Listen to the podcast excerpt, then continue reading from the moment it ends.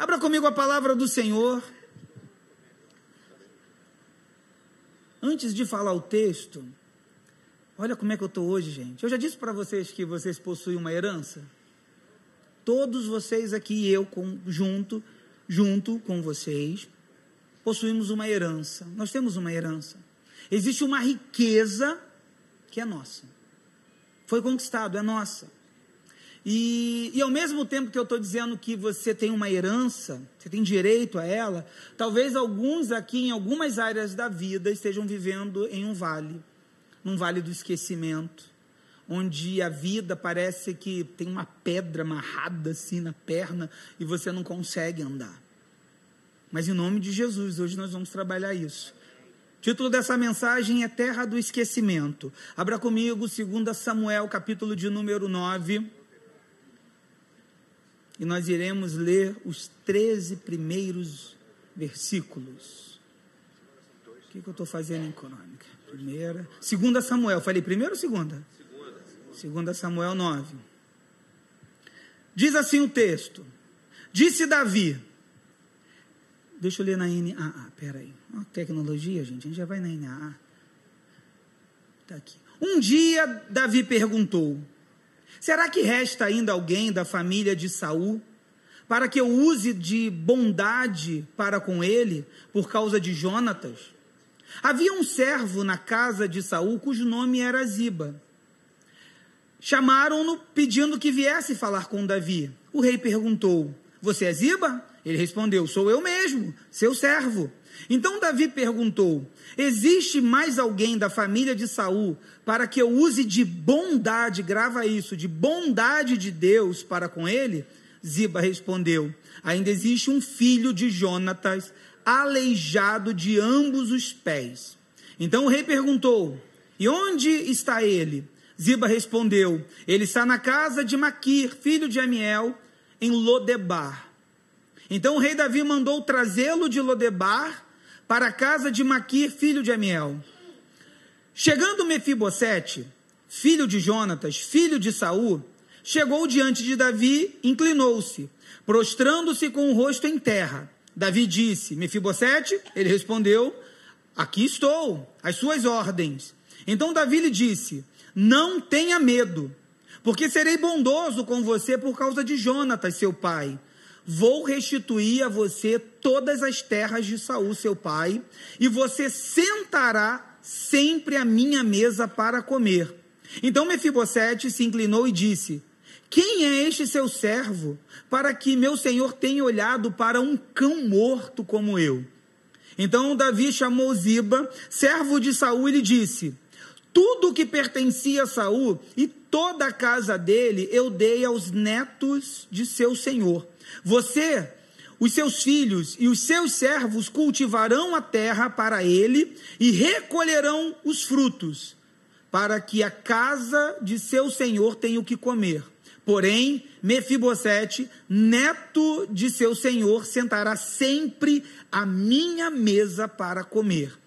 Ziba tinha quinze filhos e vinte servos. Ziba disse ao rei: Farei tudo o que o rei, meu senhor, ordena a este seu servo e assim Mefibosete passou a fazer as refeições à mesa de Davi com um, como um dos filhos do rei.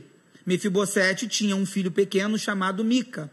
Todos os que moravam na casa de Ziba eram servos de Mefibosete. Mefibosete morava em Jerusalém, porque fazia as refeições sempre à mesa do rei, e ele era coxo de ambos os pés.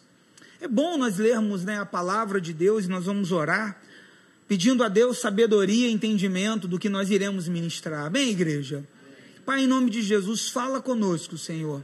Nos direciona, Senhor, na tua palavra, palavra, para que possamos alcançar, Senhor, aquilo que o teu Espírito quer falar à tua igreja. Tem liberdade no nosso meio, em nome de Jesus.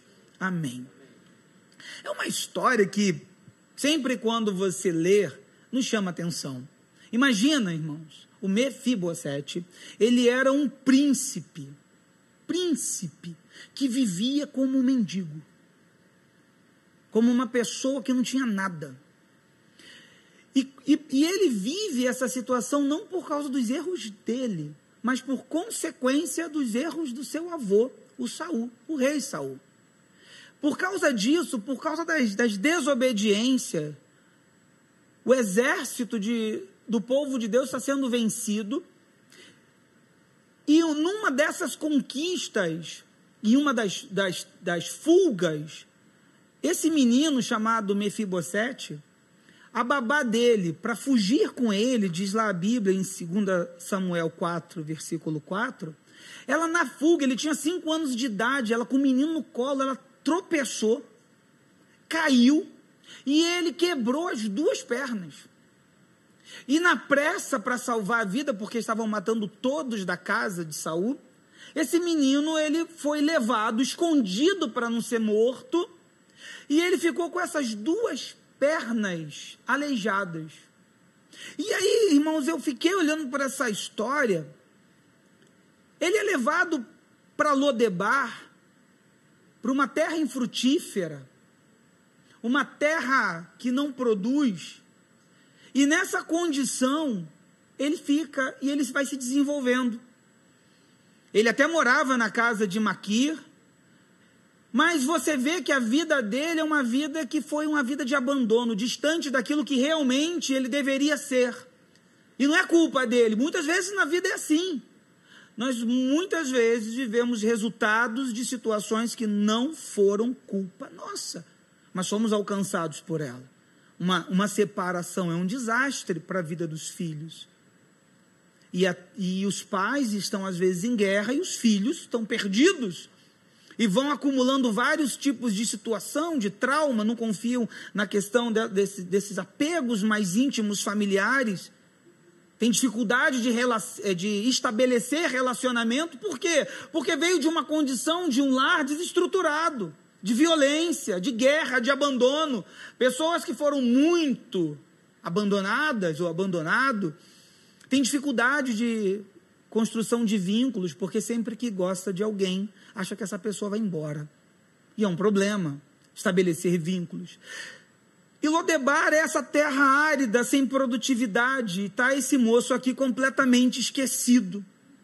Esse homem que vai crescer pobre, que ainda a, a Bíblia cita que ele tem um filho, mas quando ele é resgatado, um fala da esposa. Eu não, eu não consigo eu fico olhando para o texto e fala que ele tem um filho. O texto vai colocar uma ênfase no filho, mas você não vê a esposa. Eu vejo esse moço com uma vida muito difícil. É interessante que quando você está lendo a Bíblia, primeiro livro das Crônicas 8:34, assim como primeira Crônicas 9:40, ele tinha um outro nome. Ele se chamava Meribaal. Ou seja, ele tinha o nome daqueles que o oponente de Baal, aquele que contende contra Baal, ou seja, ele recebe o nome, o nome faz muito sentido, aquele que guerreia contra um Deus estranho. Mas logo em seguida ele vai receber, o nome dele vai ser mudado, e aí não tem muitas explicações por quê, para Mefibosete. É a história dele. Ele cresce num lugar, ele tem uma dificuldade, imagina, irmãos, você ser aleijado naqueles tempos, já é dificuldade hoje, imagina naqueles tempos. É, você não consegue nem entrar no templo. Era muito difícil. Então eu vejo aqui um homem que ele, ele era um príncipe condenado a uma vida terrível. E, ele, e além de tudo, Além de estar sendo condenado, o lugar não ajudava para que ele se desenvolvesse, ele não tinha condições de se desenvolver porque ele era aleijado. E às vezes eu fico pensando, né, irmãos? Tem muita gente julgando a vida dos outros sem entender a história toda.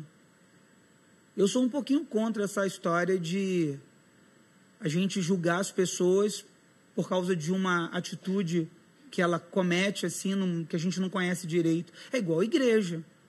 Igreja é um, um grande hospital. Algumas pessoas vão chegar aqui na igreja com, talvez com um comportamento mais, mais rígido, mas é, uma, é um sistema de defesa, porque já foi muito machucado, está vindo na casa de Deus. Aí o irmão não entende e fala assim: ah, está endemoniado. Não é endemoniado. É que a pessoa está vindo para a igreja, se está vindo para a igreja é porque ela entende que aqui é o lugar de acolhimento e não de acusação. Aqui, penso eu, na minha inocente cabeça, que é o local onde nós suportamos mais algumas palavras que nós julgamos que o nosso irmão falou precipitadamente. Ou não é? Ou aqui é lugar de julgamento? Aqui é o lugar onde alguns comportamentos disfuncionais, eles nós caminhamos mais uma milha. Nós temos mais paciência. Porque senão o que adianta ser igreja? Se eu não consigo ter paciência. Veja, às vezes, pensa comigo, o desespero de uma mãe que traz um filho para uma igreja e o filho ainda é meio agitado. Aí ele já sabe que vai para a igreja, ele bota aquela roupa do sepultura. É, porque ele sabe que vai para a igreja, ele, ele, quer dar uma implicada com a mãe. Aí ele bota aquela roupa do sepultura. Já falta vir assim. Aquele cabelo que eu nem sei, os cabelos tudo, né? Reginaldo nem entende disso, mas é assim, cabelo tudo. Aí ele está entrando, já chega a pessoa fala assim, endemoniado, endemoniado. Aí o menino vai embora. A mãe chora. Tenha mais carinho. Tenham mais carinho. Eu sei que aqui na Tijuca vocês são amorosos. Eu lembro de uma cena muito engraçada. Não vou dizer que igreja foi, irmãos. Tinha uma, uma moça que ela tinha, a gente sabia que ela tinha alguns problemas psíquicos. Mas ela vinha, ela gostava de vir para o culto e ela sentava na primeira cadeira. Mas você olhava para ela, era uma xuxinha de um jeito, uma xuxinha do outro. Você via que ela tinha um stick na cadeira. Ah, irmãos, entrou uma irmã do Repleplé. Ficou olhando para ela e ficou: Terra! Está repreendido. E tadinho. Estava o pastor sentado aqui, ela ficava ali parada. E eu tive que falei: Irmã, vem cá, irmã. Não joga o Haidug nela, não. Ela não percebeu, não. Ai, me desculpa, pastor. A gente tem que ter sensibilidade, irmãos para não sair, sabe? É, nós temos que acolher. E eu fico pensando que julgar Mefibosete era fácil. Você não conhece a vida dele? Ah, não quer nada. Não, irmãos, ele carrega também dores, porque, olha, Mefibosete, você tinha até outro nome. Você era um dos. Você não pode nem se anunciar porque podem querer te matar também. Ora, ele podia pensar que Davi também estava querendo, porque afinal de contas, Saul perseguia Davi. Então o que, que Mefibosete podia pensar? Se o rei me descobrir, ele vai me querer me matar também. O rei não gosta de mim. Então, irmãos, são muitas situações que eu olho na vida de Mefibosete que pode condicioná-lo às vezes a algumas fugas da realidade. Quer ver uma coisa? Tem muitas pessoas que as suas frustrações, elas compensam na bebida. E aí enche a cara. Quer fugir da realidade? Cachaça. Quer fugir da realidade? Bebida. Porque a bebida é um lugar, aí se embriaga. Para quê? Para fugir de uma realidade. Ou então compensa nas drogas. É uma fuga. Então nós temos que ter um cuidado, irmãos, nós temos que ter um, um olhar de Deus para essas pessoas, para não sair logo de acusando, dizendo, apontando, porque por trás dessa, dessas compensações há uma dor. E eu creio nessa noite, pelo poder do nome de Jesus, que Deus nos usa. Que Deus, irmãos, continua usando a sua igreja que não está usando só o pastor, está usando homens e mulheres que são portadores, não só da palavra, mas dos dons do Espírito Santo. Então eu fico olhando para essas situações e vejo esse moço abandonado, escravizado nas suas dores, nas suas lamentações, até um dia que o Senhor, o rei, vai lembrar dele. E é interessante pensar isso porque houve uma aliança. Ele não sabia disso, mas o pai dele, o Jonatas, fez uma aliança com Davi, de um cuidar da geração do outro. Ele não sabia, mas tinha uma aliança. Esse homem que se achava um cão morto, alguém desprezível, descartável, que não tinha valor. Tem muitas pessoas que se julgam assim: ah, pastor, eu não sirvo, lá em casa não sirvo, eu só sirvo se eu servir alguma coisa. Eu só sirvo se eu fizer alguma coisa. Esse homem se achava assim, uma pessoa sem valor nenhum. Eu fico pensando que às vezes o inimigo trabalha na, nas nossas vidas porque ele tira a nossa vida sem tirar a nossa existência. Você existe. Você não, tá, irmãos? É uma força de expressão. Mas existe, mas não tem vida. A pessoa não tem mais objetivos. Por isso que eu estou falando, traz esse papel anotado, cria um objetivo, porque quando nós temos um objetivo, isso nos aquece, nos motiva. Mas se eu não tenho objetivo mais nenhum, a vida fica sem sentido, sem graça. Mefibosete, irmãos, ele não sabia que havia uma aliança feita com, entre Jonatas e Davi. E um dia Deus tocou no coração de Davi, para Davi dizer assim: Será que ainda resta alguém da família de Saul para que eu possa mostrar a bondade para ele? E essa palavra no hebraica, ela, ela tem um sentido, alguém que eu possa mostrar o amor leal, para que eu possa mostrar a misericórdia e a fidelidade de Deus. Essa palavra que vai ser usada também no Salmo 136, você vai, vai ler assim: dê graça ao Senhor, porque Ele é bom, porque a sua misericórdia dura para sempre. Essa palavra misericórdia é a mesma palavra, talvez a expressão seja recede, que quer dizer o amor leal de Deus dura para sempre. Sabe o que é isso? Aquilo que ele promete para você vai transpassar nas suas gerações, porque o amor leal de Deus dura para sempre. Aquilo que Deus te promete, Deus ele cumpre na sua história. Você, ah, e, e hoje, irmãos, quando eu vejo que existia uma aliança entre Davi e Jonatas, qual é a aliança que existe conosco? Não é assim com Jesus Cristo? Jesus Cristo se entregou. Eu, irmãos, eu nem sabia. Eu me converti há 24 anos atrás. Eu não tinha essa noção que ele morreu por mim, que morreu por você, que ele se entregou numa cruz, ainda estando nós perdidos nos nossos delitos e pecados. Ele se entregou e por causa desse sacrifício do Senhor, ele ressuscita e ele tem direito de abrir o livro da vida. E no nome de Jesus, ele vai agora te transformar. João 1, versículo 11. Ele veio para os seus, os seus o rejeitaram, mas todo aquele que o recebeu, ele deu o poder de serem feitos filhos de Deus. Jesus te transformou em filho, em herdeiro. Então, quando eu reconheço Jesus Cristo, a minha vida começa a ter uma transformação. O que transforma uma vida é a palavra de Deus, é a transformação pelo Espírito Santo. Por isso eu vou dizer uma coisa aqui, não me interprete mal. Apenas dar, baixar o vidro do carro e dar 50 reais para aquele morador que está pedindo. Você resolve momentaneamente a dificuldade.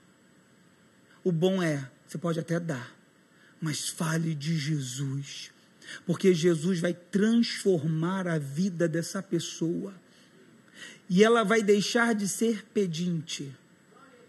E ela vai ter uma vida transformada, restaurada pelo poder de Deus. A promessa de Davi a Jonatas é um reflexo desse compromisso de fidelidade incondicional que Deus tem conosco. Deus, irmãos, ele tem uma aliança, ele tem um amor leal, uma fidelidade conosco. Mefibosete ele com certeza, ele, ele disse isso.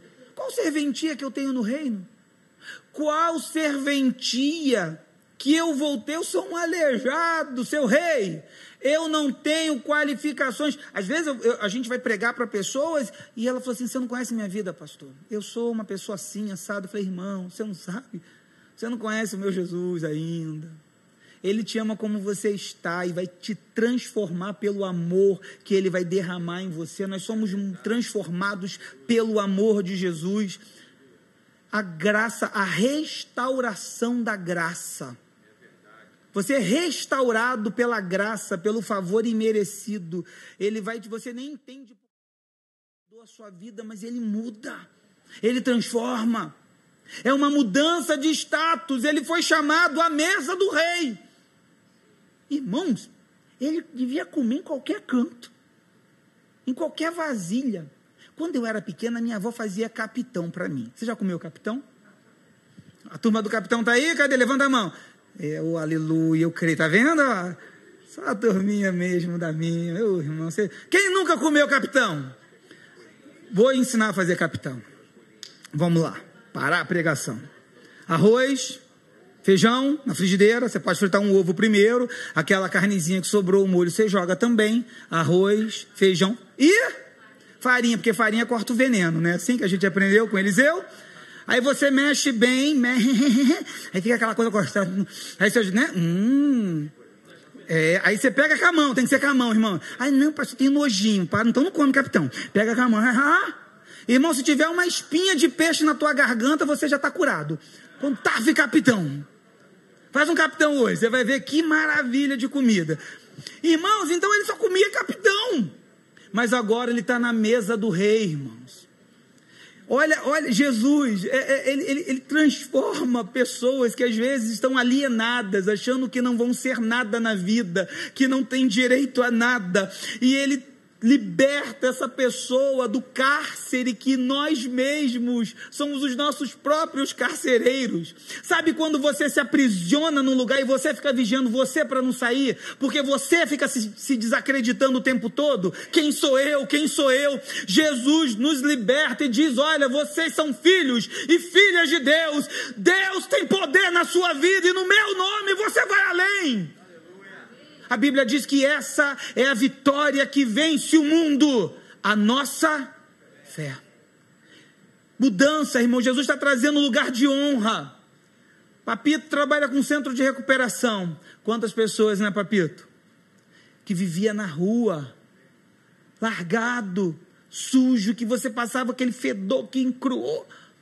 E hoje são pessoas transformadas que têm família, sabe por quê? O poder de Deus resgata e torna dar dignidade. O que, o que Jesus, assim como Davi fez, foi uma inclusão incondicional. Davi busca o Mefibosete, apesar da sua condição de invalidez. Para o reino de Deus não tem isso, irmãos. O reino de Deus não tem assim essa aquisição dizendo que você tem que ter qualidade A. Ó, aqui no, o reino de Deus não é assim. Para você vir para a casa de Deus, você tem que ter qualidade A, qualidade B, qualidade C. Não. Deus muitas vezes resgata pessoas que não têm qualidade nenhuma. Deus não escolhe pessoas capacitadas. Deus vai capacitando os seus escolhidos com dons, com transformação. Deus faz coisas novas, é uma inclusão. Não era assim com Jesus. Quantos aqui eram perdidos, afastados, viviam no botequim? Largava aquele som. Gente, eu, uma vez eu passei no botequim, tava aqueles karaokê. Aí tava a turma cantando. Aí vem o desespero. Tan. Falei, gente, olha que música. Aí vem o desespero com aquela cerveja que ficava a noite toda. Deus transforma, irmãos. E aí você vê pessoas com família, pessoas voltando para casa, pessoas cheias do Espírito Santo, pregadores do Evangelho. Deus tem poder de mudar. É um Deus que resgata, é um Deus que transforma. Eu fico pensando nessa imagem da mesa, que Davi diz: Não, olha, escuta uma coisa, Mefibosete. Na minha mesa, eu não consigo ver as suas pernas, então não tem perfeição. Todos são iguais quando sentam na mesa do rei. Na mesa do rei você não vê imperfeição nenhuma. Sabe o que, é que eu lembro disso na Santa Ceia? Nós somos convidados para ceiar com o Senhor. Então se alegre, domingo agora está chegando, o dia que o Senhor nos convidou de forma amorosa para participarmos da santa ceia com Ele, de dividirmos o pão com Ele na mesa. Quando você olha o pão, claro que não é transubstanciação, aquilo não vira, não vai virar corpo, nem o suquinho vira sangue. Não é consubstanciação, não tem espírito ali dentro, não. É em memória, mas é algo tremendo, irmãos porque é uma das ordenanças de Deus que o Senhor vai fazer conosco no céu. Jesus disse. Pensou você chegando no céu, irmãos, na Santa Ceia, o próprio Senhor trazendo o cálice para você? Ô, oh, irmã, irmã Maria que fez aniversário, toma o cálice. Irmã Maria toda boba, toda feliz. Porque Deus faz milagres. Eu quero dizer para você uma coisa: não há ninguém perdido que Deus não possa resgatar.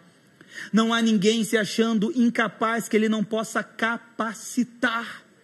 Não há ninguém que tenha depressão, sofrimento tão grande que ele não possa transformar em alegria, porque a alegria do Senhor, ela é a nossa força, aleluias. Ele foi abençoado, Mefibosete, ele foi abençoado e restituído com que ele nem mesmo sabia que possuía. Imagina, Davi falou assim: pega todas as terras de Saul e devolve para ele. Irmãos, do nada. Eu fico vendo, os cultos são assim. É numa dessas noites de quinta-feira da intimidade, da quinta viva com Cristo, que eu saio da minha casa, que eu venho direto do trabalho, que eu faço um esforço para estar na presença de Deus, que o Senhor derrama graça sobre a minha vida. E eu quero te dizer uma coisa: Deus irá nos surpreender. Aquele que se acha desprezado, abandonado, o Senhor vai mandar chamar. Chama Fulano. Quem sabe é essa noite que Deus está chamando o seu nome para te abençoar. Lamentações 3, 22 e 23 diz assim: graças ao grande amor, de novo a palavra recede. Graças, aí vou ler com a palavra certa então, graças ao grande amor leal do Senhor, é que não somos consumidos, pois as suas misericórdias são inesgotáveis. Quando a gente pensa assim, meu Deus é o meu fim, a misericórdia de Deus diz: não, não acabou. Eu tenho um novo começo para a sua história. Quando você pensa que não vai acontecer mais nada, Deus diz: não, eu sou Deus de surpresas. Eu vou continuar trabalhando na sua vida.